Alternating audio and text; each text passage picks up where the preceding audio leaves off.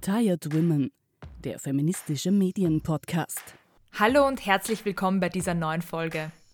Keine Sorge, du bist nicht im falschen Podcast. Ich bin nämlich Bianca Jankowska und die Gründerin von Tired Women, dem Podcast speziell für Künstlerinnen, Autorinnen und unabhängige Frauen, die selbstbestimmt Medien machen. Ich habe den Podcast 2019 gegründet, weil ich dieses Format in der deutschsprachigen Podcast-Landschaft selbst vermisst habe. Ich wollte wissen, wieso Autorinnen so wenig am verkauften Buch verdienen, obwohl viele glauben, dass man mit Büchern reich wird. Warum vermeintlich feministische Medien die Texte junger Frauen mit billigem Clickbait durchs Netz jagen und wie wir als kreative Frauen gegen strukturelle Benachteiligung ankämpfen können. Dreimal pro Monat präsentiere ich mit meiner Kollegin Esther Ecke Themen, die uns unter den abgekauten Fingernägeln brennen. In der großen Portion diskutieren wir über ein Feuilleton-Buzzword unserer Wahl, sei es Sex, Sales, Wut oder Privatsphäre. Im Format Hinter den Kulissen gewähren wir reale Einblicke in den Alltagshassel von Hackerinnen, Produzentinnen oder Aktivistinnen. Und unsere eigenen Streaming Guilty Pleasures halten wir zwischendurch in Form eines liebevoll lockeren Medientagebuchs fest. Also, hör mal rein in Tired Women. Jeden 10., 20. und 30. des Monats, überall, wo es Podcasts gibt. Mir ist es einfach wichtig, das Patriarchat nachhaltig zu zerschlagen und dafür setze ich meine Stimme und meine Arbeit ein. Wie wir handeln, bestimmt, wie die Welt aussieht. Ich glaube, dass Feminismus immer die Überwindung des Patriarchats zum Ziel haben muss es gibt ja viele verschiedene Formen von Gewalt und es gibt ja nicht nur körperliche Gewalt, es gibt auch psychische Gewalt und es gibt auch epistemische Gewalt. Das ist auch eine Gewalt, die auf Wissen basiert. Wir können tatsächlich von einer Kolonialisierung des weiblichen Körpers sprechen. Wenn Frauen gleich auf sind mit Männern, dann geht es der Gesellschaft besser. Dann geht es nicht nur den Einzelnen besser, den Frauen und den Männern, sondern auch allen.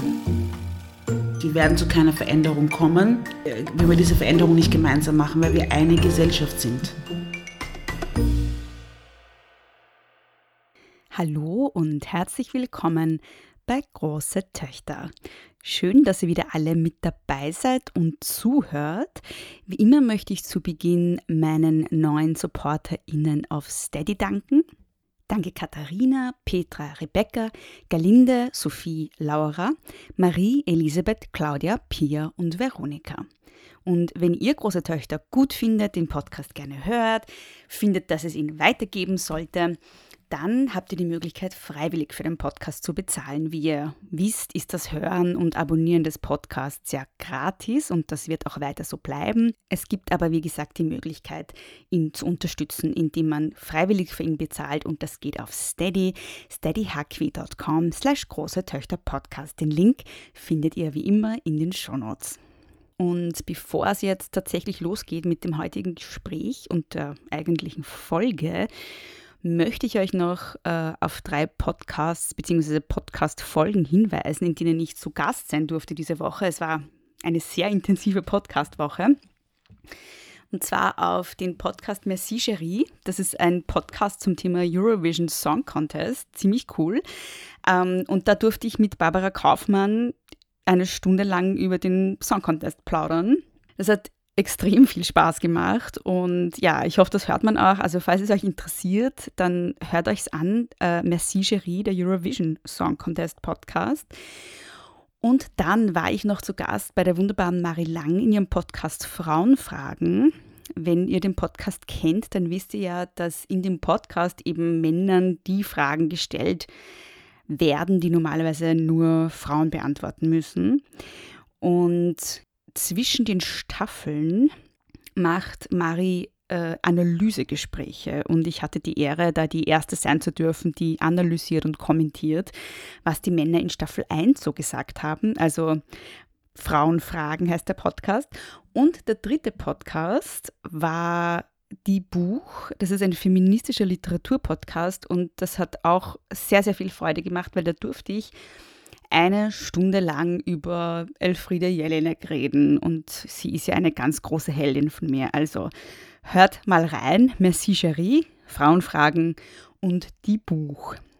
Und dann gibt es noch sehr, sehr aufregende und tolle große Töchter Neuigkeiten, nämlich eine Kooperation, über die ich mich extrem freue. Die wunderbare Silke Müller, sie ist Illustratorin, wird von nun an die Gäste im Podcast porträtieren und die fertigen Illustrationen findet ihr dann auf der Instagram-Seite von Große Töchter, at Große Töchter Pod, beziehungsweise als Titelbild der einzelnen Folgen. Danke, danke, liebe Silke. In der heutigen Folge ist Heide Schmidt zu Gast. Ihr kennt sie vielleicht als eine Grande Dame der österreichischen Innenpolitik. Sie hat das Liberale Forum gegründet und damit ist sie die erste Frau in Österreich, die überhaupt eine Partei gegründet hat. Vor kurzem ist Heide Schmidt aber auch unter die Autorinnen gegangen. Ihr Buch Ich sehe das so, warum Freiheit, Feminismus und Demokratie nicht verhandelbar sind, ist im Brandstätter Verlag erschienen. Und über dieses Buch und seine Inhalte habe ich mich mit Heide Schmidt unterhalten. Viel Freude mit dem heutigen Gespräch. Ja, grüß Gott, Frau Schmidt. Es freut mich sehr, dass Sie sich Zeit genommen haben. Herzlich willkommen im Podcast. Danke Ihnen für die Einladung. Dankeschön. Sie haben ja gerade ein neues Buch geschrieben. Mein und, erstes. Äh, ja, Ihr erstes hm. Buch. Und Sie beginnen es mit dem Satz, dass Sie lieber ein anderes Buch geschrieben hätten. ähm, Zitat, eigentlich wollte ich ein anderes Buch schreiben. Welches wollten Sie denn schreiben und warum ist es dann doch dieses geworden? Also äh, nachdem ich äh, das Liberale Forum mit anderen MitstreiterInnen gegründet hatte äh, und wir immerhin eine relativ erfolgreiche Zeit im Parlament hatten, sind wir ja bereits 1999, es ist alles sehr lange her, wieder ausgeschieden, weil wir dann die 4%-Hürde nicht mehr geschafft haben.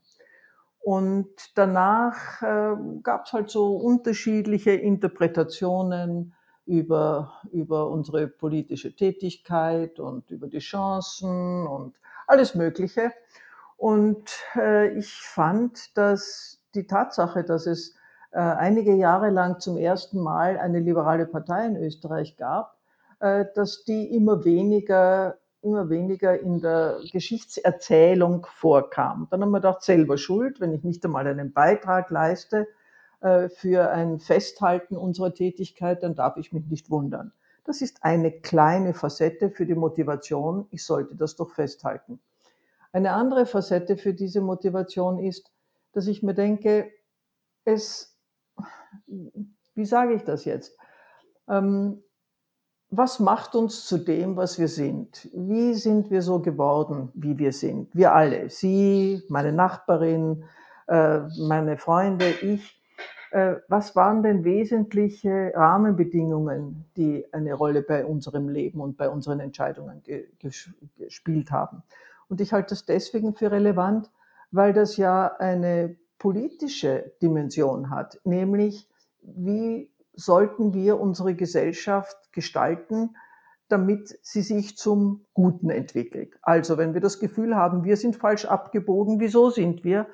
Äh, und wenn wir richtig abgebogen sind, wieso das? Und das alles zusammenzunehmen und darüber ein bisschen zu reflektieren und das mit meinem politischen Weg zu verquicken, das war die zweite Motivation. Und beide zusammengenommen, eben über die, wie ich sage, erste liberale Partei in Österreich, über ihre Anfänge, über ihre äh, Wurzeln, äh, gemeinsam mit den Lebenswegen der Protagonisten und Protagonistinnen, das schien mir eine gewisse, eine gewisse öffentliche Relevanz zu haben.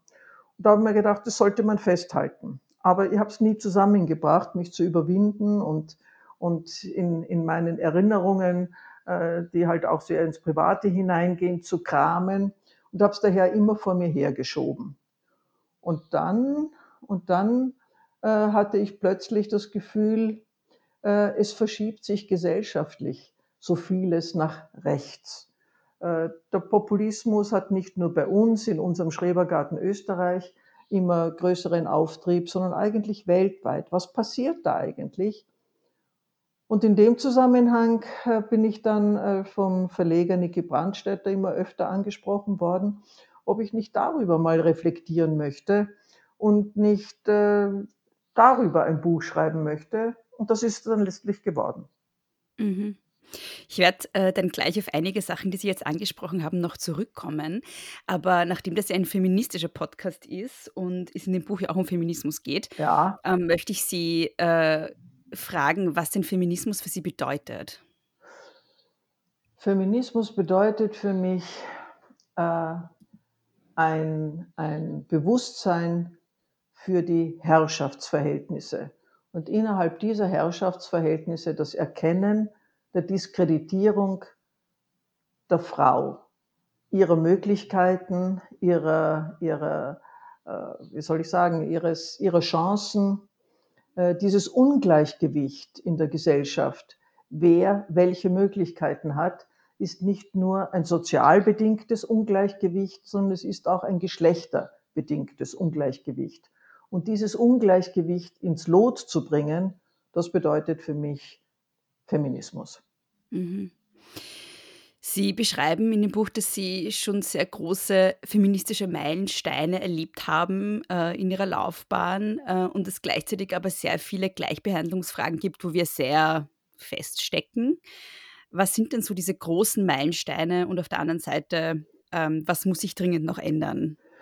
Also ich glaube, dass sich junge Frauen heute äh, nicht mehr vorstellen können, dass ich, ich werde, äh, ich bin schon 72, fällt mir ein, ist noch nicht lange her, also dass ich mit 72 noch eine Zeit erlebt habe, die, die wirklich historisch anmutet und die man daher nicht mehr, nicht mehr äh, mit irgendeiner Relevanz ausstattet. Also eben wenn dann nur mit einer historischen Relevanz. Wenn es aber in der eigenen Lebenszeit passiert ist, dann ist das nicht Historie, sondern dann ist das Mhm. das, das Erlebte. Und man kann sich nicht vorstellen, dass ich eben noch in einer Zeit äh, groß geworden bin, wo der Mann als Oberhaupt der Familie per Gesetz galt, äh, was dazu geführt hat, dass er theoretisch mir hätte verbieten können, dass ich einen Berufen ausübe, dass die Unterschrift, die unter äh, Entschuldigungen oder, oder irgendwelche Unterschriften für Kinder zu, zu leisten waren, dass die vom Mann, vom Vater zu leisten waren und nicht von der Mutter. Äh, diese, diese, diese Unglaublichkeit, die mir heute deswegen auch so absurd erscheint, weil ich sie in meinem Privatleben ja so nicht gelebt habe. Aber wie sie Gesetz, äh, vom Gesetz her vorgesehen war, das fasst man gar nicht mehr. Und dass das abgeschafft wurde und dass wir wenigstens vor dem Gesetz eine Gleichheit erreicht haben, das ist ein riesiger Meilenstein. Aber die Realität hinkt natürlich in vielem noch hinterher.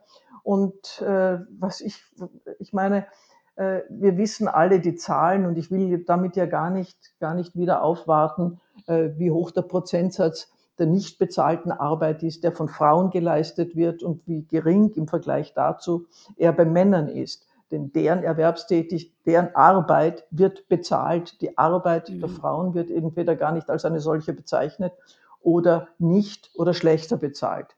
Und dass wir so viele Niedriglohnbereiche haben, in denen vor allem Frauen beschäftigt sind, das ist nicht weil die, deshalb so, weil die Frauen so doof sind, dass sie sich halt äh, schlecht bezahlte Jobs suchen, sondern die Entwicklung der, der, der Löhne ist eben davon abhängig gewesen und sie ist es bis heute, wie viele Frauen oder Männer in einer, in einer Branche arbeiten. Und die Frauen, und wir haben als Paradebeispiel Pflegeberufe, äh, sind nun einfach diejenigen gewesen, die deswegen in diesen Berufen, äh, und daher ist die ganze Branche unterbezahlt, äh, so behandelt wurde, weil man sich gedacht hat, das ist sowieso ihre natürliche Aufgabe, äh, daher muss man sie dafür auch nicht bezahlen. Also die Wertigkeit der Arbeit wurde generationenlang immer nach, Maß, nach männlichen Maßstäben äh, eingesetzt. Äh, die Wertigkeit äh, der Körperkraft ist eine völlig andere als die einer, einer äh, seelischen Belastung, um es mal so zu sagen, einer, Mhm. einer, einer psychischen Belastung, ist vielleicht der bessere Ausdruck. Äh, Frauen sind oftmals bei, mit Tätigkeiten äh, beschäftigt, die eine besondere psychische Belastung äh, erfordern. Und das wird einfach in den, in, den, in den Löhnen kaum berücksichtigt, während die Körperkraft die sozusagen sichtbar ist und in erster Linie eben äh, bei Männern erwartet wird, viel höher bezahlt ist. Und dieses Ungleichgewicht, das eine tiefe Ungerechtigkeit ist, haben wir in der Realität bis heute, wenn auch nicht in jenem Ausmaß, wie es früher einmal war. Ähm, in Bezug auf Ihren Feminismus artikulieren Sie im Buch ja auch Positionen, die jetzt, ähm, würde ich äh, vermuten, unter Liberalen ja durchaus auch umstritten sind. Zum Beispiel argumentieren sie für Quoten. Ähm, das ist ja auch zum Beispiel, wenn man sich die Neos anschaut, da sind sich die Neos ja auch untereinander zum Beispiel nicht einig, äh, ob man jetzt äh, sich sozusagen als Parteilinie für eine Quote ausspricht oder nicht. Warum sind Sie denn für Quoten und wie sehen Sie das im Zusammenhang mit dem Thema Liberalismus? Sie haben völlig recht.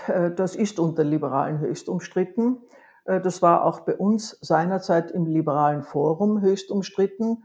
Wir hatten nur das Glück, dass wir diese Quote seinerzeit bei uns innerhalb der Partei nicht gebraucht haben. Wir hatten eine Geschlechter, Geschlechterausgewogenheit in unseren Funktionen, sowohl, äh, auf, sowohl auf den Landesebenen als auch auf der Bundesebene, auch ganz selbstverständlich bei, den, bei den Listen, die wir dann erstellt haben für Wahlen, wobei wir kein Reißverschlusssystem hatten.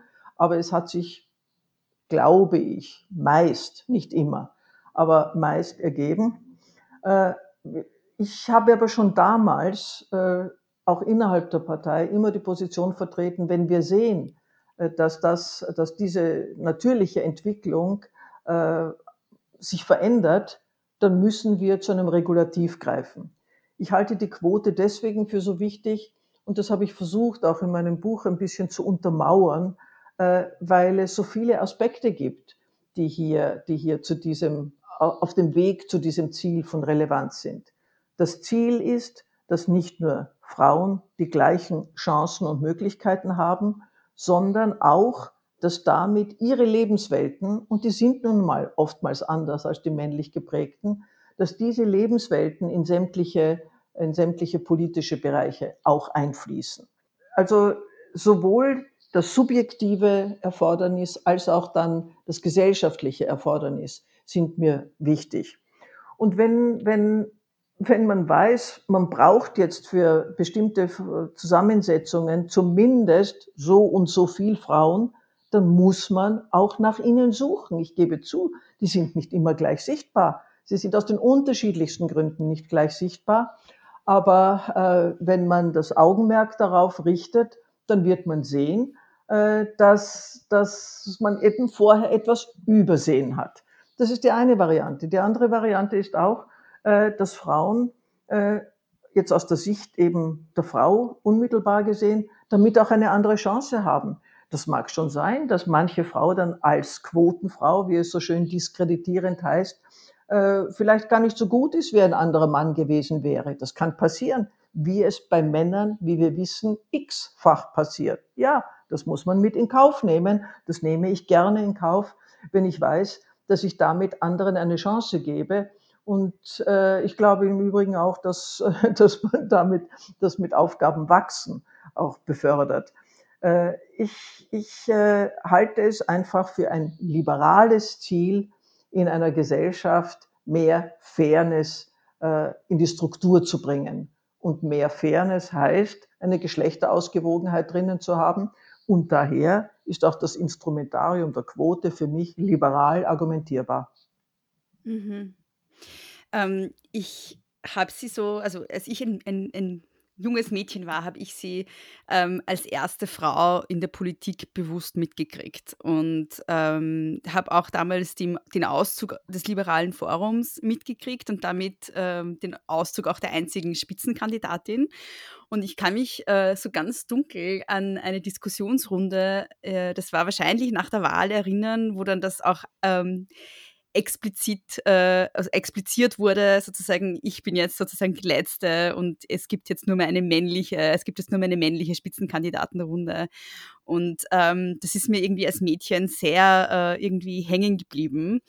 Und ähm, also sie sind für mich so eine, eine sehr große Figur in der österreichischen Politik, die ich ähm, äh, ja sehr, sehr markant auch wahrgenommen habe. Und ähm, es hat mich sehr irgendwie getroffen als Kind, als ich das dann gehört habe. Es gibt tatsächlich jetzt nur mehr Männer da. Und ähm, das heißt, Sie waren ja in einem sehr männlich dominierten Umfeld. Und da würde mich auch interessieren, was haben Sie da so äh, an Sexismen eigentlich auch miterlebt als Politikerin? Also mich freut, wenn Sie das so wahrgenommen haben. Und ich gestehe, dass ich diese Freude öfter habe, wenn junge Frauen mir von ähnlichen, äh, wie soll ich sagen, Befindlichkeiten erzählen, die sie gehabt hätten äh, mhm. angesichts unserer politischen Tätigkeit mit mir an der Spitze. Das freut mich sehr, weil das gehört ja auch dazu, auch zum Feminismus, äh, anderen Frauen äh, ein, ein, wie soll ich sagen, das Bewusstsein zu stärken, auch etwas vorzuleben. Jetzt bin ich nicht so größenwahnsinnig, dass ich mich als Role Model sehe. Das höre ich gar nicht gern, weil ich das für unangemessen empfinde. Aber für, für bestimmte berufliche Wege ist es das wohl gewesen. Und gerade in der Politik, die ja nicht nur ein schmales Feld beleuchtet, sondern gesamtgesellschaftlich von Relevanz ist, gerade hier äh, halte ich das schon für sehr wichtig, dass Frauen und in dem Fall eben junge Frauen äh, eine solche, äh, solche Wege bewusst mitverfolgen. Äh, weil ich glaube, dass das auch mit ihrem eigenen Bewusstsein eben was macht. Im Übrigen, ich bin überzeugt, dass die seinerzeitige seinerzeitige Änderung an der grünen Spitze von Pilz zu Madeleine Petrovic ganz mhm. wesentlich was damit zu tun hatte, dass die Liberalen eine Frau an der Spitze hatten. Äh, mhm. Dass, dass das sozusagen auch den Wettbewerb unter den Parteien äh, angestoßen hat und auf einmal, was jetzt nicht sagt, dass kann das, das grüne äh, Biotop nicht so beurteilen, ob nicht die Madeleine auf jeden Fall an die Spitze gekommen wäre. Ich bezweifle es halt von außen nur und denke mir, dass das ein ganz wesentlicher Wettbewerbsfaktor war, den sie dann mit ihrer Kompetenz durchaus aber ins Spiel bringen konnte, zu sagen, äh, wir brauchen auch eine Frau an der Spitze, wenn die Liberalen eine Frau an der Spitze haben. Und dann war es halt vorbei. Und ich weiß jetzt dann gar nicht, wer bei den Grünen danach an der Spitze war. Äh, offenbar eben dann eben wieder auch nur ein Mann. Das habe ich inzwischen. Ich glaube, es war tatsächlich dann Van der Bellen, oder? Also ah, ja, ja, richtig. Es war dann Van der Bellen. Ja, ja. Haben Sie völlig recht. Ja. Es war Van der ja. Bellen, ja, weil ich erinnere mich ja an meine, an meine Diskussionen mit den jeweiligen äh, Spitzenkandidaten der anderen Parteien. Da bin ich mit Van der Bellen gesessen, ja. Das hatte mhm. ich jetzt im Augenblick gerade vergessen. Aber vorher war eben Madeleine Petrovic da. Und wie gesagt, meiner Meinung nach mit Sicherheit auch deshalb, weil wir eine Frau an der Spitze hatten. Also das bewegt schon etwas. Im Übrigen, selbst in der Freiheitlichen Partei, in der ich halt meine politische Vorvergangenheit zugebracht habe, äh, war die Tatsache, dass ich die erste Frau als Generalsekretärin war, äh, hat das etwas, hat das etwas ausgestrahlt. Sowohl in der damaligen FPÖ als auch nach draußen. Weil das natürlich für die anderen Parteien eine Herausforderung war, dass da jetzt eine Frau an der Spitze ist. Also ich glaube schon, dass ich darf das jetzt so sagen, wir Frauen, die wir irgendwo eben in die vorderen Reihen kommen, dass wir eine ganz wichtige Aufgabe haben, äh, etwas zu vermitteln an, an hoffentlich Selbstverständlichkeit, aber jedenfalls äh, dieses, dieses äh, Selbstbewusstsein der Frau für ihren Weg vermitteln. Und wenn Sie mich jetzt fragen, wie ich das erlebt habe und ob ich mit Sexismen konfrontiert war, dann habe ich wie glaube ich, oft in meinem Leben Glück gehabt. Denn ich bin auch in der Freiheitlichen Partei relativ oben eingestiegen. Ich habe mir, ich habe nicht diesen Weg von unten nach oben gemacht, denn, denn ich habe einen Beruf gehabt, der mich ausgefüllt hat. Für mich war das in die Politik einsteigen eigentlich kein berufliches Ziel, sondern das hat sich ergeben aus meinem juristischen Beruf in der Volksanwaltschaft. Und so bin ich dann eigentlich gleich oben eingestiegen, wurde Generalsekretärin und da hast du als Schutzschild einfach deine, äh, wie, wie sage ich das jetzt, äh, die, die, die, die, Ausstrahlung deiner Funktion. Mhm. Und äh, das ist eine andere Welt, als, als äh, sich eben hinaufkämpfen zu müssen wo man vermutlich ziemlich unangenehme Dinge als Frau erlebt. ich habe auch äh, auf meiner Ebene natürlich sehr stark wahrgenommen, dass ich eine, äh, dass ich in einer Minderheitenposition bin. Aber es hat mich meine Funktion vor vielen Unsäglichkeiten geschützt. Und manche Unsäglichkeiten habe ich wahrscheinlich nicht einmal in dem Ausmaß wahrgenommen, wie sie da waren. Äh, mhm. Da war ich, äh, da war mein Bewusstsein bei weitem nicht so geschärft wie heute. Mhm. Ich äh, frage ja immer Hörerinnen auch vor der Aufnahme, was sie denn so für Fragen hätten. Und eine Frage, die ganz oft gekommen ist, stelle ich Ihnen jetzt gleich, weil Sie eben die FPÖ schon angesprochen haben. Und das war die Frage, wie um Himmels Willen ist sie als Feministin bei der FPÖ gelandet? Das ist eine berechtigte Frage und zwar nicht nur aus feministischer Sicht, sondern ja. aus, aus grundsätzlicher Sicht. Das ist wahr. Äh, aber Menschen meiner Generation werden es vielleicht eher äh, verstehen können, obwohl ich auch in meiner Generation viele habe, äh, die das nicht so gut verstehen können. Und, aber, aber wenn man die politische Landschaft dieser Zeit kannte, dann gab es einfach nur zwei große Parteien. Die ÖVP und die SPÖ haben miteinander über 95 Prozent der Wählerschaft hinter sich versammelt. Die damalige FPÖ hat sozusagen den Rest abgedeckt. Also sagen wir über 90 Prozent und das, diese 10 Prozent haben sich dann aufgeteilt. Die FPÖ hat, glaube ich, 6 Prozent gehabt oder äh, und andere, äh, andere Wahlantretende haben sich dann um, um irgendwelche Zehntel herum äh, gestritten. Also über 90 Prozent hatten ÖVP und SPÖ. Und jetzt kann man sagen, na gut, also dann geht man halt zu einer dieser beiden Parteien. Aber ich habe diese, äh, dieses, dieses äh, im Griff haben des Landes als wirklich, als wirklich äh, un, unangemessen empfunden. Ich habe diese, diesen faktischen Zwang, du musst zu einer der beiden Parteien gehören, wenn du überhaupt äh, etwas erreichen willst in diesem Land, äh, für, für demokratiepolitisch unangemessen gehalten. Ich, äh, und mir war ehrlich gestanden äh, bei der ÖVP der Konservativismus zu viel und bei der SPÖ äh, die Regulierung und die, und die, wie soll ich sagen, Zwangsbeglückung, wenn ich das heute so salopp sagen darf, äh, zu viel. Also ich habe mich in beiden Parteien nicht wirklich wiedergefunden. Und äh, das, was ich halt auch damals schon unter liberal verstanden habe, haben einige, sagen wir eine kleine Gruppe innerhalb der FPÖ, jüngere Leute damals, also heute etwa in meinem Alter, äh, haben das ebenso gesehen und haben damals sich gerade zusammengetan, um aus dieser freiheitlichen Partei äh, eine liberale Partei zu machen. Ob das nun illusorisch war, ob das äh, Realitätsverweigerung war, wie auch immer man es heute einordnet, es war das redliche Bemühen einer kleinen Gruppe und das war genau jene Zeit, in die ich hineingewachsen bin. Und wo ich daher, wo ich daher im Anschluss an diese äh, jungen Leute äh, erst, erst eine politische Betätigung gefunden habe. Und wir haben uns der Illusion hingegeben, dass man aus dieser Partei eine liberale machen könne, denn immerhin gab es in Deutschland die FDP, die sich mhm. jedenfalls als liberale Partei verstand und ich glaube, es auch überwiegend war. Äh, und das war quasi eine Schwesterpartei und daher ging es darum, so müssen wir auch Politik machen. Und wo es geendet hat, wissen wir. Und wo es heute steht, wissen wir auch. Aber es war eben der versuchte Weg. Und äh, ich äh, tue mir heute auch nicht ganz leicht mit der Erklärung, aber besser kriege ich sie nicht hin. Mhm.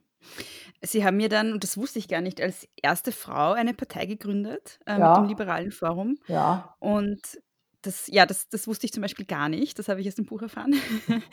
und, da gab es ähm, eine Ausstellung in Wien ja. äh, und da habe ich das mit Freude auch äh, bestätigt gesehen. Ja. Ja. Welche das Frauen? Eine feministische Ausstellung, die, die kam ich halt einfach nur vor.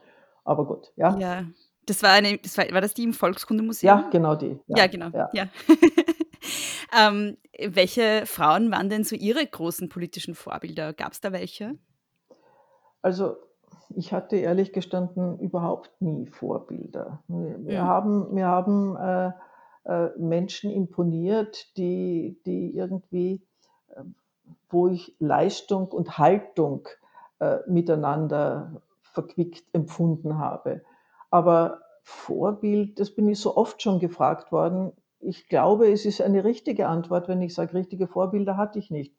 Und dann kommt ja noch dazu, was ich heute sehr bedauere, äh, dass ich äh, mich sehr spät politisiert habe, daher auch die, die äh, Ikonen der Frauenbewegung, was die alles für Frauen gemacht haben, die waren in meinem Bewusstsein gar nicht drinnen, so hätte ich, so dass ich hätte sagen können, das ist eine, eine Frau, die, die, die mir hätte zum Vorbild werden können. Das hatte ich eigentlich alles nicht. Ich habe ich hab meinen politischen Weg für jemanden, die dann so in der Spitzenpolitik landet wie ich, eigentlich relativ spät eingeschlagen und daher, daher auch die weiblichen, die weiblichen äh, Vorbilder, die es hätten sein können, nie in diesem Ausmaß wahrgenommen. Aber ich meine, mir hat eine, eine, weil das halt meine Zeit war, eine Johanna Donald durchaus imponiert, obwohl sie in einer anderen Partei war. Weil ich, weil ich, und erst später dann haben wir auch einen guten Zugang zueinander gefunden.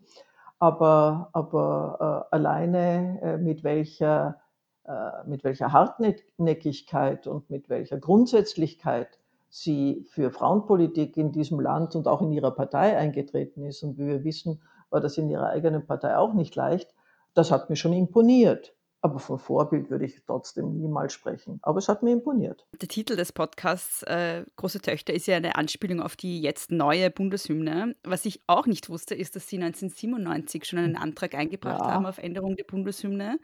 Was wollten Sie denn da geändert haben? Ich habe das äh, äh, übrigens genauso, wie es jetzt ist. Äh, Ah, okay. Der Antrag, der, ja, äh, nämlich jetzt auch, wie, wie es, wie es, äh, wie es äh, in die Noten umgesetzt wurde. Denn ein Antrag, äh, der, der, der dann eine Zeit lang im Gespräch war, eh von, von, von Rauch Kallert, der klang ja so komisch, das war dann, ne, ich weiß es gar nicht mehr, da war eine Silbe irgendwie holprig und, und das hat dann nicht zusammengepasst. So wie wir das seinerzeit eingebracht haben, ist das so, so wunderbar mit der Melodie in Übereinstimmung gewesen. Äh, großer Töchter und Söhne. Und ich kann mich gut erinnern, dass ich das auch immer so gesungen habe, obwohl es noch nicht Gesetz war. Äh, Mhm. Das war sozusagen äh, mein ziviler Ungehorsam. Wenn ich das jetzt erzähle, äh, muss ich mich ja sofort, muss ich mich ja sofort hinterfragen selber, denn ich habe es gesungen, obwohl die Hymne per Gesetz einen anderen Text hatte. Und dennoch habe ich gefunden, das muss man machen. Mhm. Ich tue mir daher, äh, ich muss mich selber jetzt äh, am Riemen reißen, wenn ich jene, die bei der alten Hymne bleiben, ganz bewusst, äh, und, und das ist gesetzwidrig, wenn ich die dann kritisiere, was ich mache und was ich auch getan habe. Und dann habe ich mich selber sozusagen an der Nase nehmen müssen und habe mir gedacht, mit welchem Recht werfe ich denen das vor, wo ich doch mit umgekehrten Vorzeichen das seinerzeit auch gemacht habe. Also dann muss ich mich ungern, aber doch äh, mit meiner Kritik zurückhalten. Äh, aber, aber es ist halt doch bezeichnend, wer und mit welcher Intention äh, das einfach nicht wahrhaben will, dass wir jetzt eben auch die Frauen berücksichtigt haben in der, in der, in der Hymne. Äh, es war mir ein Anliegen. Es war mir deswegen ein Anliegen, weil ich einfach in meiner politischen Tätigkeit die Hymne auch öfter gesungen habe und ich habe das wirklich als eine Diskriminierung empfunden und habe mir gedacht, sogar das Vaterunser haben sie im Text geändert, um es, um es äh, gegenwartstauglicher zu machen. Und eine Bundeshymne, wo man nur die Weib, weibliche Endung, hin, also Endung ist es dann gar nicht, äh, wir haben es in zwei, an zwei Stellen, auch bei den Chören, statt Brüderchöre haben wir unseren Chören. Also jedenfalls es geschlechtsspezifisch zu machen, da wehrt man sich dagegen. Wo ist die Logik? Und äh, ich habe mich gefreut, dass es durchgesetzt wurde, auch wenn ich dann nicht mehr dabei war. Mhm. Ja, es war dann 2011, also schon sehr viel später Ja, dann. ja, Ähm, eine Sache, wo Sie ja auch sehr Ihrer Zeit voraus waren, war die Debatte um die Eheöffnung für gleichgeschlechtliche ja, Paare. Ähm, das war ja auch bereits in den 90ern, wo Sie ja. quasi an der Speerspitze dieser Diskussion waren. Und damals war das ja irgendwie noch Ja, Wir hatten damals noch Strafbestimmungen, Mm, äh, die Homosexuelle betrafen. Wir hatten damals nicht nur, nicht nur den, den Altersunterschied äh, beim Geschlechtsverkehr, der unterschiedlich war, je nachdem, ob, ob hetero oder homosexuell, sondern wir hatten ein Vereinsverbot. Das ist ein teuflisch, eine teuflische Bestimmung gewesen, weil sie natürlich ein, ein, ein, ein Damoklesschwert für viele war, die sich zusammengetan haben. Und noch ärger war das sogenannte, nicht sogenannte, sondern ein Werbeverbot. Denn wenn homosexuelle Vereine eine Information nur herausgegeben haben, konnte es, je nachdem, in welchem Bundesland du halt warst und ob das konservativer war oder weniger konservativ, konnte das als eine Werbung missinterpretiert werden und damit warst du strafbar. Also wir hatten drei Strafbestimmungen noch, äh, die Homosexuelle äh, irrsinnig diskriminiert haben. Und äh, nicht nur die Bestimmungen selber, sondern sowas, sowas prägt natürlich eine Gesellschaft. Und das war mir, also das war, ich sehe uns wirklich als, als, äh, als, wie soll ich sagen, Vorreiter in dieser Frage. Denn ich weiß, dass die Grünen das zwar in ihrem Programm, ich weiß nicht wie konkret, aber jedenfalls von der Haltung her, äh, haben sie die gleiche, die gleiche Position gehabt, aber sie haben es meiner Erinnerung nach nie wirklich politisch thematisiert. Wir schon. mm, Äh, zum Teil zugegebenermaßen gar nicht so sehr freiwillig, weil kaum hat man das in unserem Programm gelesen, wurde es äh, vom politischen Mitbewerber hochgespielt. Aber wir haben uns nicht dagegen verwahrt, sondern wir haben es aktiv aufgenommen und gesagt, ja, diese Diskriminierung gehört geändert. Und äh, das muss ich sagen, das, äh, hat, das ist für mich sehr, sehr befriedigend, hier eine Bresche geschlagen zu haben, weil das geht so, das geht so an die Wurzel der Menschenrechte, wie du, wie du äh, selten etwas deutlich machen kannst. Das ist Selbstbestimmung. Das gehört zur Würde des Menschen. Und das zu verdeutlichen und diesen Zusammenhang in einer politischen Diskussion immer wieder äh, einzubringen, das habe ich für wichtig gefunden und rückblickend gehört das für mich zu den, zu den befriedigenden Dingen, die wir erreicht haben, weil ich glaube, wir haben hier einen Boden aufbereitet. mhm, mhm. Jetzt wollte ich Sie gerade fragen, ob Sie sich manchmal ärgern, weil Sie sozusagen 30 Jahre zu früh waren, aber Sie haben gerade Nein, gesagt, das ist befriedigend. nein, ärgere ich mich Ja. nicht. Äh, Das kommt oft, dass manche sagen, ihr wart zu früh oder sie waren zu früh, aber äh, ich, ich ordne das anders ein. Wir waren vielleicht zu früh, um damit einen politischen Erfolg zu haben und um damit Mhm. auch, auch jene äh, Lorbeeren äh, äh, einzuheimsen, die mit einem politischen Erfolg verbunden sind. Aber darum sollte es nicht vornehmlich gehen. Natürlich will man gerne auch gewinnen, damit man weitermachen kann. Aber das viel relevantere ist, einen Boden aufzubereiten. Ich halte Mhm. überhaupt, für mich ist Politik machen, für diesen Boden zu sorgen. Ich, ich leide darunter, wenn ich sehe, wie der Boden derzeit vergiftet wird und wie viele Menschen das nicht als das Gift wahrnehmen, was es aber ist, was, was, wo wir dann später sagen werden, wo war denn der Anfang? Und Mhm. äh, dieses Wo war denn der Anfang haben wir im Positiven, glaube ich, genutzt. Und ob's dann, ob dann andere diesen Zusammenhang herstellen und sagen, ah, die Liberalen waren es, die die Bresche geschlagen haben, das ist zwar natürlich schön, wenn man, wenn man das dann auch zugeordnet bekommt, aber das klingt jetzt so, so, so überdrüber, so meine ich es nicht. Ich meine, sondern wirklich, man hat das Gefühl, man hat etwas Positives gemacht. Das ist in der Politik ja nicht so häufig, dieses Gefühl haben zu dürfen, aber ich hab's. Mhm. Ähm, Sie haben schon vom vergifteten Boden jetzt gesprochen und im Buch finden sich ja einige Stellen, wo Sie sehr, sehr kritisch auch äh, ja, sehr viel Kritik üben an der derzeitigen Regierung, an der ÖVP, an Kurz. Äh, und dann schreiben Sie auch einen sehr bemerkenswerten Satz, nämlich Politik ist Charaktersache. Und ähm, ja, was offenbart sich denn für Sie da ähm, in der aktuellen Regierungspolitik? Wissen Sie, auf der einen Seite, also ich stehe zu diesem Satz, ich hätte ihn nicht geschrieben, wenn ich ihn nicht so meinen würde. Mhm. Äh, aber äh, ich will mich jetzt da nicht als eine Moralisiererin oder Oberlehrerin äh, interpretieren lassen. Äh, mir geht es darum, dass die Menschen, die Bürgerinnen und Bürger, äh, das immer im Hinterkopf haben und dass sie so viele Dinge, die sie beobachten, auch so einordnen und dass sie daraus ihre Schlüsse ziehen. Darum geht es mir eigentlich, dass man sich nicht, dass man sich nicht Sand in die Augen streuen lässt und zu sagen, ja, das geht halt jetzt gar nicht anders und, und da äh, sind wir Getriebene von den äußeren Bedingungen. Äh, wohin man sich treiben lässt und äh, auf welche Weise man sich treiben lässt, das meine ich, das ist Charaktersache.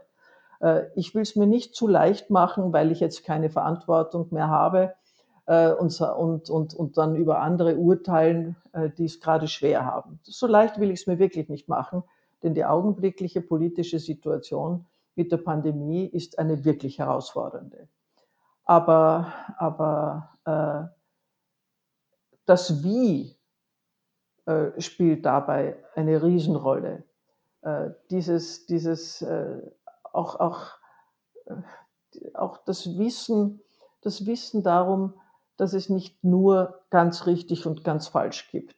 Dass ich glaube auch, dass zu einem äh, Politiker und einer Politikerin eine gesunde Portion Selbstzweifel dazugehören.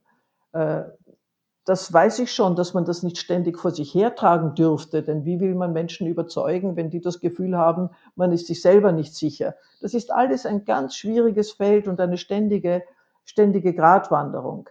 Aber diese, diese Hybris und das sich über Spielregeln hinwegsetzen und sie geringschätzen, das ist für mich schwer auszuhalten und ich finde, das ist eine Charaktersache. Wenn Sie Kinder sehen, äh, wenn sie bei einem Spiel sitzen oder, oder, oder auf dem Feld laufen nach Spielregeln, wir wissen alle, was, was faul bedeutet.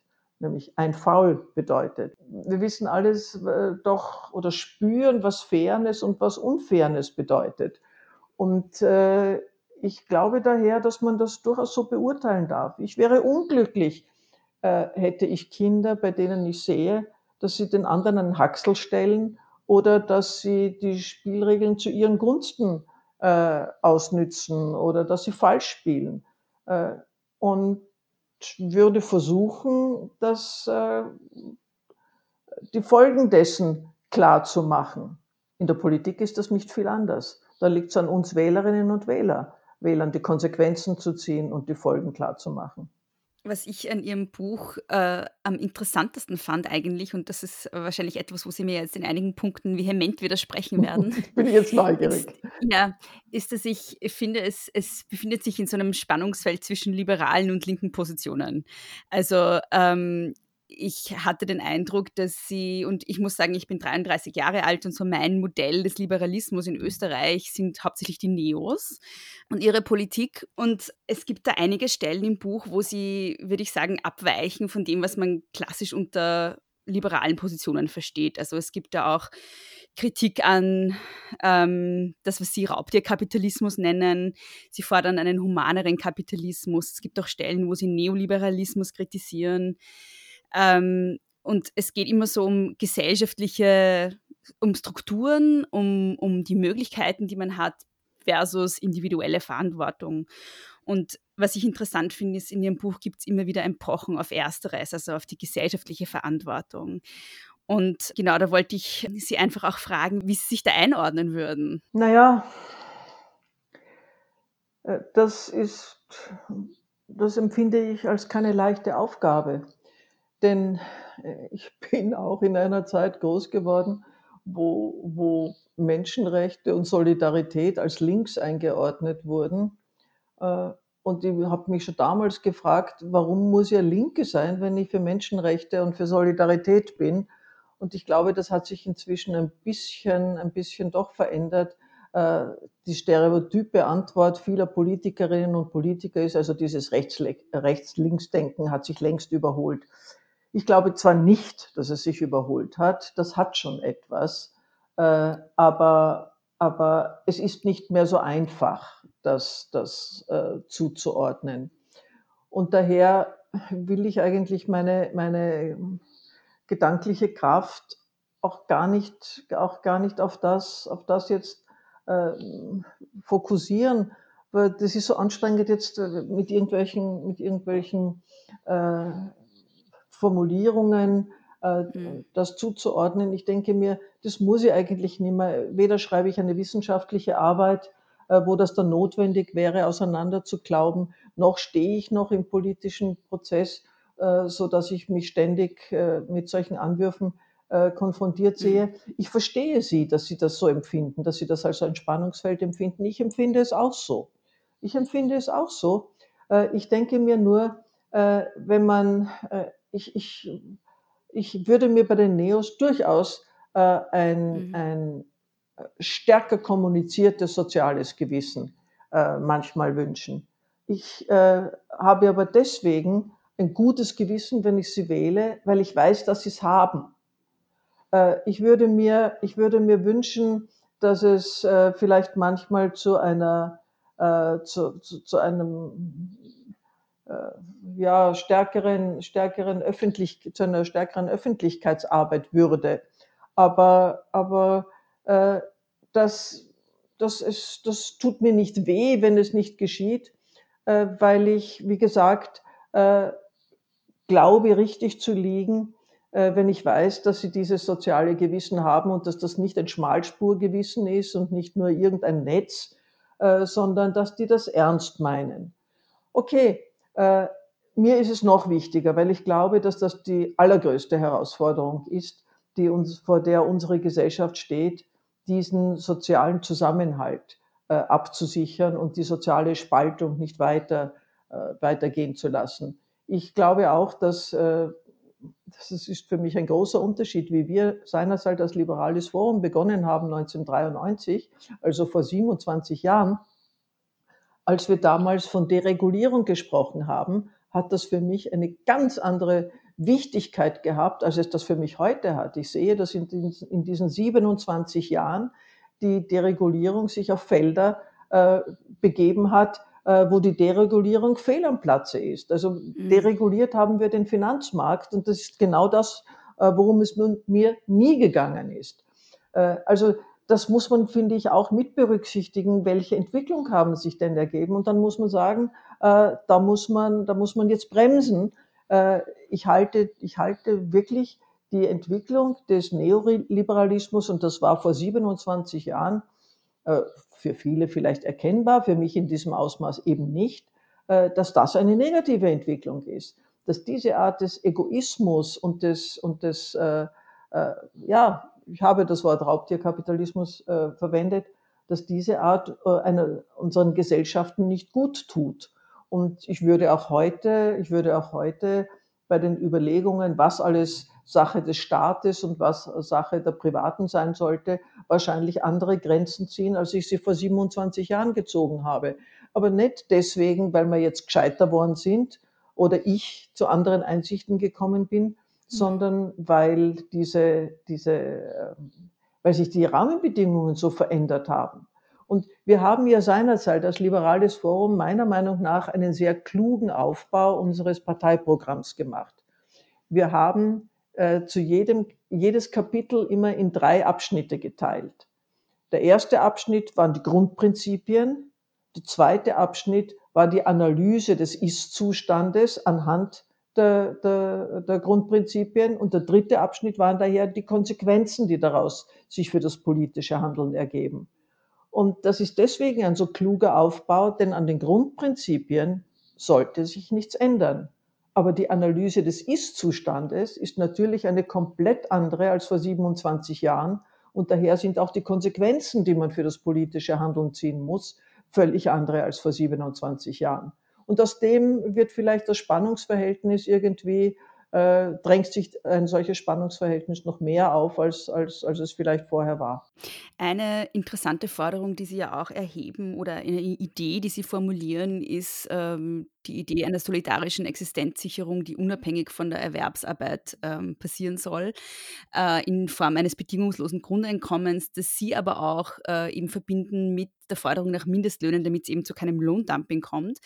Ähm, und Sie argumentieren das einerseits aus einer feministischen Perspektive, andererseits aber auch aus einer demokratiepolitischen Perspektive. Warum äh, aus einer demokratiepolitischen Perspektive? Ja, äh, wissen Sie, äh, das ist übrigens ein Punkt, wo ich mit einem Freund, der ein heftiger Verfechter des Grundeinkommens ist, erst kürzlich geredet hat, weil er gefunden hat, dass gerade diese Verquickung mit dem äh, Mindestlohn nicht notwendig sei, denn das würde letztlich der Markt richten.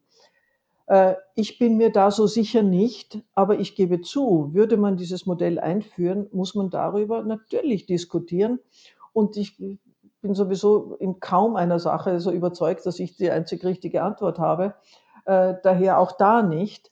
Äh, aber ich glaube dennoch, dass die Gefahr, dass, äh, dass äh, der Arbeitgeber äh, sich einfach Lohn erspart, indem er sagt, den Rest zahlt eh der Staat, dass diese Gefahr einfach zu groß ist und dass man dieser Gefahr den Riegel, den Riegel mit einem Mindestlohn vorschieben muss. Also noch hat man mich nicht davon überzeugt, dass das der Markt besser könne. Und daher trete ich dafür ein. Aber mir ist ehrlich gestanden noch viel wichtiger, dass wir eine seriöse Diskussion über die Einführung eines Grundeinkommens ernsthaft beginnen. Und also so aufgelegt, um es wienerisch zu sagen, war es ja noch nie wie derzeit jetzt in dieser Pandemie, wo wir erleben, wie viele Menschen auf einmal wirklich äh, in ihrer Existenz gefährdet sind und mit welchen, mit welchen Instrumenten äh, sie dann abgespeist werden und, und was das für ihr Selbstwertgefühl heißt. Als wir vor 27 Jahren oder vor 25 Jahren, wenn Sie so wollen, weil wir haben ja nicht gleich von Anfang an das Grundeinkommen dabei gehabt, äh, wie wir das diskutiert haben, und das war, das war ein beglückender Diskussionsprozess in einer liberalen Partei, das war alles andere als eine Gmade Wiesen, um es wieder wienerisch zu sagen. Äh, aber wir haben uns dann am Schluss darauf verständigt, äh, das war, da war uns wirklich die Menschenwürde, das Selbstwertgefühl und die Chance, die damit verbunden ist, was man da alles, alles auslösen kann und in Bewegung bringen kann, das Hauptargument. Heute äh, kommt für mich als ein, ein wirklich wesentliches Argument noch dazu, die Sichtbarkeit der Veränderung der Arbeitswelt, hat man damals auch schon geahnt, aber es ist immer deutlicher geworden. Und jetzt auch noch äh, eine wirtschaftliche Situation, äh, die, die so viele auf der Strecke lässt, wo du, wo du, wenn du jetzt ein, ein derartiges Instrumentarium einführst, einfach so viel, so viel Argumente an der Hand hast, und äh, es ist ja nicht für eine, für eine äh, Extremsituation gedacht, aber die Extremsituation, in der wir drinnen sind, macht uns so vieles deutlich. Und daher würde ich mir wünschen, dass wir uns da verständigen können. Und es gibt ja durchaus kluge Menschen, die sehen sogar äh, eine europäische Chance darin. Äh, ich weiß nicht, ob ich mich wirklich dieser Hoffnung so, so, so anschließen kann, aber ich würde gerne. Und ich halte es aber auch für möglich, was viele nicht für möglich halten, ich halte es für möglich, dass man auch als Vorreiter äh, vorangehen kann und damit die anderen mitzieht. Ich, ich, äh, also für mich geht kein Weg an einem, und ich sage es dazu, bedingungslosen Grundeinkommen vorbei. Und bedingungslos heißt nicht, dass es kriterienlos ist. Es wird Kriterien geben, nach welchen äh, es dann auszuzahlen ist. Aber der Anspruch muss für alle da sein. Ich, ich, ich, wir, werden, wir werden nur dann eine friedliche Gesellschaft haben, wenn wir den Menschen ihr Selbstwertgefühl lassen. Wir sehen das in anderen Politikfeldern ganz genauso. Wenn wir das Selbstwertgefühl der Menschen so beschädigen, wie das derzeit in so vielen Bereichen passiert, dann werden wir keine friedliche Gesellschaft erhalten können dann wird sich das vom, vom, vom, äh, von Demonstrationen und, und Straßenkämpfen bis hin zum Terror ausdehnen. Da sind, das ist alles, eine der Wurzeln all dieser Dinge ist die Verletzung des Selbstwertgefühls und natürlich auch Existenzangst. Aber das geht einher. Und wenn wir uns darum nicht ernsthafter kümmern, als das bislang geschehen ist, dann schauen wir in keine friedliche Zukunft. Mhm. Das bedingungslose Grundeinkommen ist etwas, was ich in feministischen Kreisen sehr oft diskutiere. Ähm, ich muss dazu sagen, ich bin selber eine große Verfechterin davon und ähm, es gibt kaum eine Idee, die ich für. Das freut mich aber, dass wir da jetzt miteinander drüber ja, reden. Die ich für zukunftsträchtiger halte und für notwendiger Haben Sie das Buch eigentlich. von der Frau Preinsack gelesen? Noch nicht, das muss ich noch lesen. Ja, ich habe es auch noch nicht gelesen, also nur ja. Äh, zum Teil. Aber auch das finde ich, der Titel dieses Buches ist wunderschön. Der Wert des mhm. Menschen. Und mhm. es ist ein Plädoyer für das Grundeinkommen. Ja. ja. Ja. Und also eine Kritik, die ganz oft kommt von feministischer Seite, ist, dass das bedingungslose Grundeinkommen dann äh, traditionelle patriarchale Geschlechterrollen wieder verfestigen könnte, weil dadurch dann sozusagen Frauen unter Anführungszeichen dafür bezahlt werden, dass sie zu Hause bleiben und dann die Männer wieder arbeiten gehen. Also also dass sich sozusagen in Haushalten dann diese Rollenverteilung und die Arbeitsverteilung verfestigt. Was würden Sie dem entgegnen? Das ist nicht auszuschließen, das ist der Jammer. Aber wissen Sie, mhm. wir sehen doch derzeit, wie sich, wie in dieser, in dieser augenblicklichen Lebenssituation sich diese alten Rollen äh, noch einmal verfestigen, obwohl wir geglaubt haben, wir sind drüber. Das heißt, ja. wenn du nicht, wenn du nicht das Bewusstsein aufrechterhältst, wenn du nicht an allen, an allen Rädchen drehst, wenn du, wenn du nicht den Frauen den Rücken stärkst, dass sie selber äh, nicht in diese Falle tappen und dann alles übernehmen, beziehungsweise äh, irgendwann einmal dann sogar sagen, naja, ist halt so, ist halt unsere Rolle. Äh, diese vielen, vielen Rädchen, an diesen muss man auch weiterhin drehen, aber es gibt keine Garantie, dass wir, dass wir damit, dass wir damit aus diesem Schlamassel herauskommen. Es gibt überhaupt im Leben so wenig Garantien und in der Politik schon gar nicht. Gibt es noch irgendetwas, was ich Sie nicht gefragt habe, was Ihnen noch wichtig ist, was Sie noch ähm, sagen möchten? Das weiß ich immer erst dann, wenn alles vorbei ist. Hm. Und dann, also ich, ich weiß es nicht. Ich habe mich auch jetzt nicht, ich habe mich auch jetzt nicht ehrlich gestanden vorbereitet drauf.